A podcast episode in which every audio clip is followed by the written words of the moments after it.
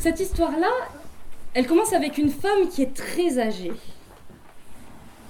Une femme qui était presque aussi vieille que le monde. Elle était ridée, elle était courbée. Elle ne possédait presque rien.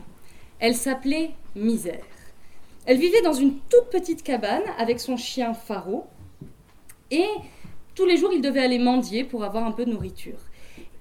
Et ils avaient quand même une richesse. Derrière la cabane, il y avait un grand arbre, un poirier. Et ce poirier donnait des poires délicieuses. Seulement Misère et Faro, ils n'avaient pas vraiment l'occasion d'en profiter. Parce qu'à chaque fois, quand les poires étaient mûres, il y avait des enfants qui grimpaient dans les branches dès que Misère et Faro étaient partis. Et là, ils mangeaient toutes les meilleures poires. Et quand Misère et Faro revenaient, ben, il, leur en restait quelques-unes, fripées, pas encore très mûres. Le temps passait. Et il y a eu un hiver très dur, avec de la neige, avec du vent glacial. Et un soir, Misère et Faro, ils étaient près du feu à essayer de se réchauffer quand ils ont entendu frapper à la porte. Et Faro, dans un coin, il, remuait la queue. Alors Misère, elle est allée ouvrir la porte, et là, elle a vu un homme encore plus courbé, encore plus ridé, encore plus misérable qu'elle. S'il vous plaît, ça fait longtemps que je marche, et puis personne n'a voulu m'héberger. Est-ce que vous auriez un endroit où je pourrais me réchauffer et puis quelque chose à manger? Bah oui, mais dépêchez-vous de rentrer. vous êtes mal tombé, mais elle a vite fermé la porte. Écoutez, on, va faire de notre mieux. Venez. Elle a, elle a installé près du feu. Elle a cherché dans ses affaires. Il restait euh, un, petit crouton de pain et puis euh, une dernière poire qu'elle avait emballée soigneusement dans du papier journal en espérant qu'elle mûrisse. Et puis, euh, elle l'a fait manger. Elle l'a installé sur sa paillasse pour qu'il se repose et, avec Faro, ils ont observé son sommeil. Vous voyez sa poitrine se soulever doucement. Et puis à force de le regarder, cet homme qui dormait enfin, ben, Misère et Faro aussi, ils se sont assoupis. Ils ont fermé les yeux. Et le matin était déjà arrivé. Quand ils ont ouvert les yeux, l'homme était devant eux, Seulement, il n'était plus si courbé, il n'était plus si ridé, il était comme euh, rajeuni, redressé. Il avait une sorte d'aura magique autour de lui.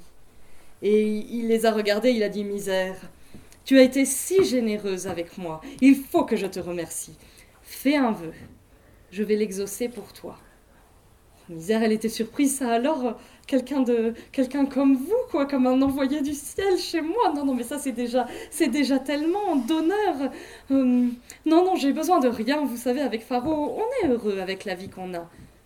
Non non misère je suis sûre qu'il doit y avoir une chose que tu serais contente d'avoir réfléchi bien. Alors misère elle a réfléchi. Et elle a eu une idée. Elle a dit ah oui je je sais ce que je vais vous demander. Vous voyez le poirier là derrière euh, chez moi? Tous les ans, il y a des enfants qui montent dedans et qui me mangent toutes mes poires. J'aimerais qu'à partir de maintenant, il n'y ait plus personne qui soit monté dans l'arbre, qui puisse en descendre sans ma permission. C'est ça que tu veux, misère? Oui, c'est ça que je veux. Eh bien, c'est accordé. Et l'homme est parti. Et le temps a passé, sur le moment, bah, ils n'ont pas vu la différence. C'était l'hiver, le printemps est arrivé, il y a des fleurs qui sont arrivées dans l'arbre, et puis au fur et à mesure que les beaux jours progressaient, les fleurs sont devenues des fruits qui se sont mis à mûrir, et, le jour où les poires ont été mûres, Misère et Pharaon sont partis mendier, évidemment tous les enfants des villages alentours sont grimpés dans les branches de l'arbre. Ils ont mangé les poires. Et puis ils en ont mangé tellement qu'ils avaient le ventre gonflé, la bouche pleine de sucre. Seulement ils ont voulu descendre de l'arbre, et là ils ne pouvaient pas. C'était impossible. Ils étaient coincés. Ils ont attendu toute la journée le retour de Misère et Faro. Et quand Misère les a vus, elle leur a dit alors, euh, elles étaient bonnes mes poires euh, Misère, s'il te plaît, ton arbre, il est ensorcelé, il faut que tu nous laisses redescendre. Ah, vous voulez redescendre? Oui, s'il te plaît, laisse-nous redescendre. Ah, me descendez, je vous le permets. Et l'arbre, il a secoué ses branches, et les enfants en ont dégringolé, ils se sont enfuis, et euh, l'envie de revenir à l'arbre leur a passé qui fait que pendant toute la saison, toutes les poires qui arrivaient, elles ont été pour misère et Pharaon. Ils en ont mangé en compote, en, en, jus, en tarte. Ils ont fait comme une, une sorte de monodiète de poires. Et à la fin de l'été, ils étaient heureux. L'automne arrivait, ils étaient dans la cabane, à se réjouir de cette vie incroyable qu'ils avaient. quand euh, ils ont entendu euh, frapper à la porte. Sauf que là, Pharaon, il remuait pas la queue. Il était tapi dans un coin de la cabane, il tremblait. Misère, elle est allée ouvrir. Et là, devant elle, elle a vu une créature vêtue de noir, tenant une faux à la main avec la capuche baissée sur son visage. La mort. Misère, tu dois me suivre. Ah non, non, bah non, je. Non, non, je suis, je suis, je suis pas prête. Mi- misère, ton heure est arrivée. Non, non, je veux pas. Je veux pas, je. Je, je suis encore jeune et puis, euh, et puis j'ai beaucoup de choses à faire et, et puis Pharaon, qu'est-ce qu'il va faire? Mais Pharaon, il va venir avec nous. Non, je veux pas, je veux pas. euh. Misère, tu n'as pas le choix. Elle a compris que c'était vrai. Elle a regardé Pharaon, euh, qui avait l'air tout triste. Elle a essayé de rassembler ses affaires, elle a essayé de gagner du temps. Elle a regardé ce qu'elle avait dans la cabane, et puis euh, elle, elle- est sortie en suivant la mort, sauf que à un moment donné, ses yeux ont vu le poirier. Et là, elle a eu une idée. Elle a regardé la mort, elle lui a dit La mort, attends, attends, attends, euh, tu sais. voilà, moi j'aimerais bien goûter une dernière de mes poires. Là, il y en a une tout en haut que j'ai pas pu cueillir et, et ce serait mon dernier plaisir avant de te suivre. Est-ce que tu peux faire ça? Et la mort, elle avait l'habitude des dernières volontés. Elle n'était pas méchante. Elle faisait juste euh, ce que la mort doit faire.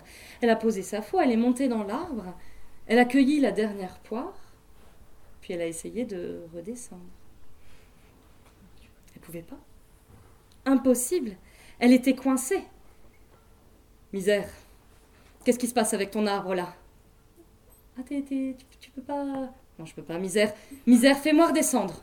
Non, je veux pas. Reste là. La mort a regardé Misère droit dans les yeux. Misère, regarde dans mes yeux et vois ce qu'il se passerait s'il n'y avait plus la mort sur terre. Et la misère, elle a vu. Et ce qu'elle a vu, je ne peux pas le raconter. Ce qu'elle a vu, vous pouvez peut-être le sentir. Mais elle a su. Elle a su que ce n'était pas possible de laisser la mort dans l'arbre. Alors elle, a, dit, d'accord, je vais te faire redescendre, mais à une condition. C'est moi qui déciderai quand tu viendras me chercher. Et ça, tu le sauras parce que je t'appellerai trois fois. Tant que je ne t'aurai pas appelé trois fois, tu ne pourras pas venir me chercher. Est-ce que c'est d'accord? Et la mort, à son tour, n'avait pas le choix. C'est entendu comme ça, misère. Alors descends, je te le permets. L'arbre, il a secoué ses branches. La mort en est tombée. Elle a ramassé sa faux. Et elle est partie faire ce que la mort devait faire. Et est-ce que misère l'a appelé une fois, deux fois ou trois fois? L'histoire ne le dit pas, mais si un jour vous croisez une vieille femme vraiment ridée, vraiment courbée, avec un chien qui a l'air aussi vieux qu'elle, peut-être que vous connaîtrez déjà son prénom. Voilà comment finit cette histoire.